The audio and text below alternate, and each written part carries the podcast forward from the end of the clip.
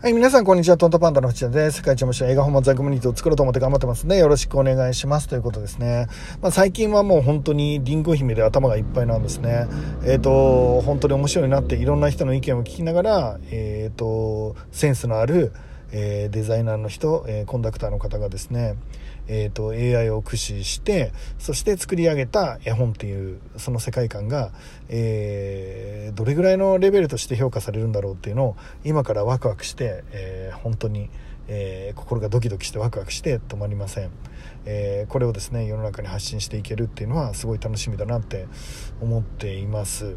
で今日はねどんな話をしたいかっていうと交渉力交渉の、えーと、落とし穴っていうお話をしていきたいと思ってるのね。で最近はですねまあいろいろ交渉事が僕がうまいっていう評判があるのか、えーと、交渉方法について、えーと、教えてくださいっていう機会が多くてね、えー、とそれで、えー、とその技術みたいのを教えるあのことを何回かしてるんですけどえっ、ー、と細かいテクニカルな話をもちろん僕はするのね。そうだな。例えば、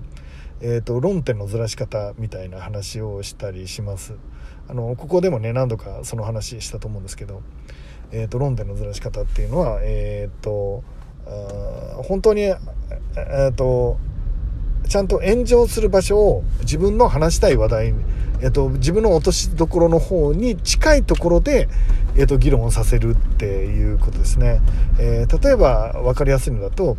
えー、財務省がですね、えー、消費税をあの導入したわけですね。財務省としては、えーと、予算をいっぱい持って、お金をいっぱい持っていれば、えー、持ってれば持ってるほど権限が強くなってくるので、えーと、お金を、あのどんどん徴収する税金をたくさん取るっていうのが、まあ、財務省としては目標で、まあ、組織としてはそれは持ってるお金がなあのなんつうの？60兆とか100兆とか1000兆とか、まあ、そういうお金を持ってればそれは持ってれば持ってるだけ権力としては圧倒的に強くなるので、まあ、人間の差がとして当然たくさん持っていきたいなっていう組織としてはそういう方向に持っていくよね。財務省のおかげでお金財務省ってめっちゃお金持ってるっていう風にしたいということなんですがでその、えー、その時にですね消費税を上げるか上げないかっていう議論ってあの分が悪いですよ。消費税上げるか上げないかっていう議論は分が悪い、えっと、今までの政権も全部ですね、えっと、消費税を上げた政権は、まあ、全部潰れてるわけですよね。はい、えー、っていうふうに消費税上げる上げないだと、あの、議論としてはですね、部が悪くなっちゃうんですね。上げないっていう議論になっちゃうので、それで僕がですね、おそらく間違いないと思いますけど、一つ、あの、財務省が仕掛けてきた罠があります。それがですね、えっ、と、軽減税率ですね。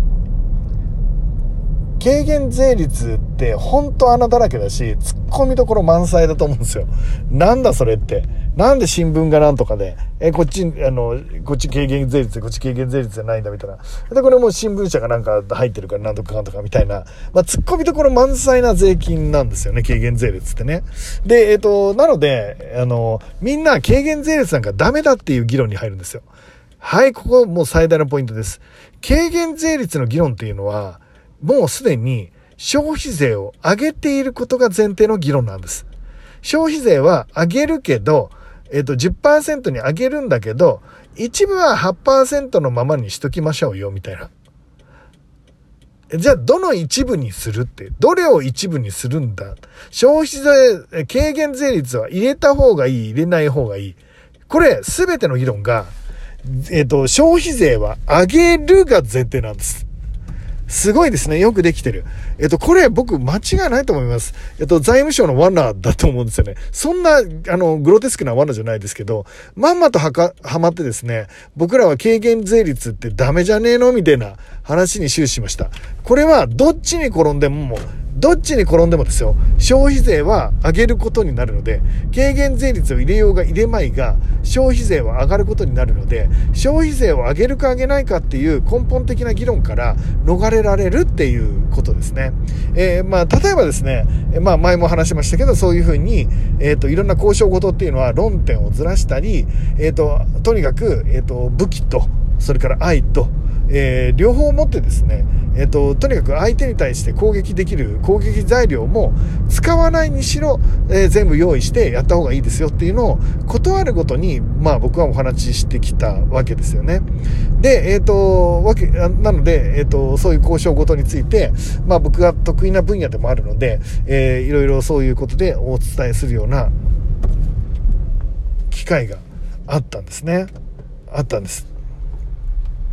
でですね、えっと、それを教えているとですね、まあ、いろんな面でですね、あの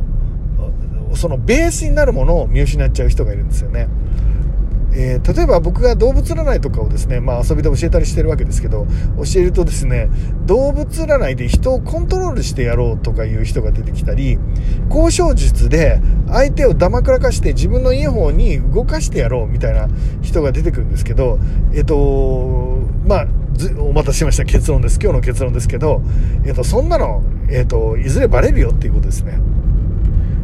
人間がこいつをそそのかして何かしてやろうって言ったらいつの日かそのことに気づいてあなたにも恨んだりすると思うわけ。で恨まれたらですねその時はその人弱くてあなたに反撃できなかったかもしれないけどその人が力がついてきたり弱い力だったとしても長い期間にわたってあなた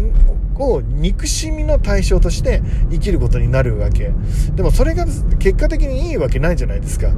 長い目で見たってそんなのいいわけじゃないしそんな世界って本当に皆さんの求める世界でもないしだからね僕人間関係で何よりも重要だと思ってることがあります。えっとね、正直言うと、それ以外はいらないかなって。あらゆる交渉事も含めて、それ以外人間関係において、えっと、これ以上のこれ以上大切なものはないかなと思ってますそれがですねリスペクトです相手を一人の人間として尊重し尊敬すること、えっ、ー、と、簡単に言ってるし、よく聞く耳だこな言葉なのかもしれないです。でも僕はこれ以上に重要なことはこの世にはないと思ってるんですね。人間関係を作っていく上において、尊敬以上に大切なものはない。愛する必要はないです。愛する必要はないけど、一人の人間として全ての人を認めていくこと。えーと、尊敬すること、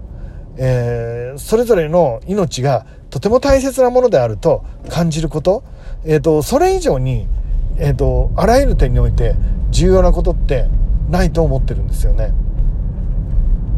あなたの命もその中でもとびきり大切なもんだし、えっ、ー、と、周りの人の、今そこをね、街を歩いてるおばあちゃんの命も、えー、お姉さんの命も、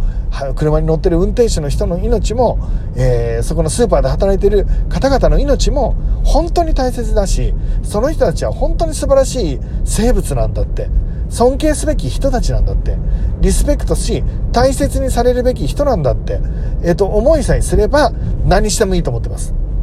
その上で、えー、行う活動は全てが正解だと思ってる。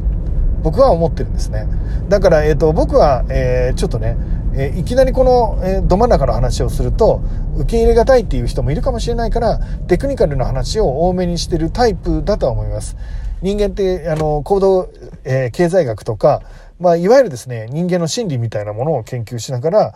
まあ、勉強しながらね、こうしたらこういうふうに人は動くんじゃないか。女の子はこうやったら落ちるんじゃないか。えっ、ー、と、交渉相手は、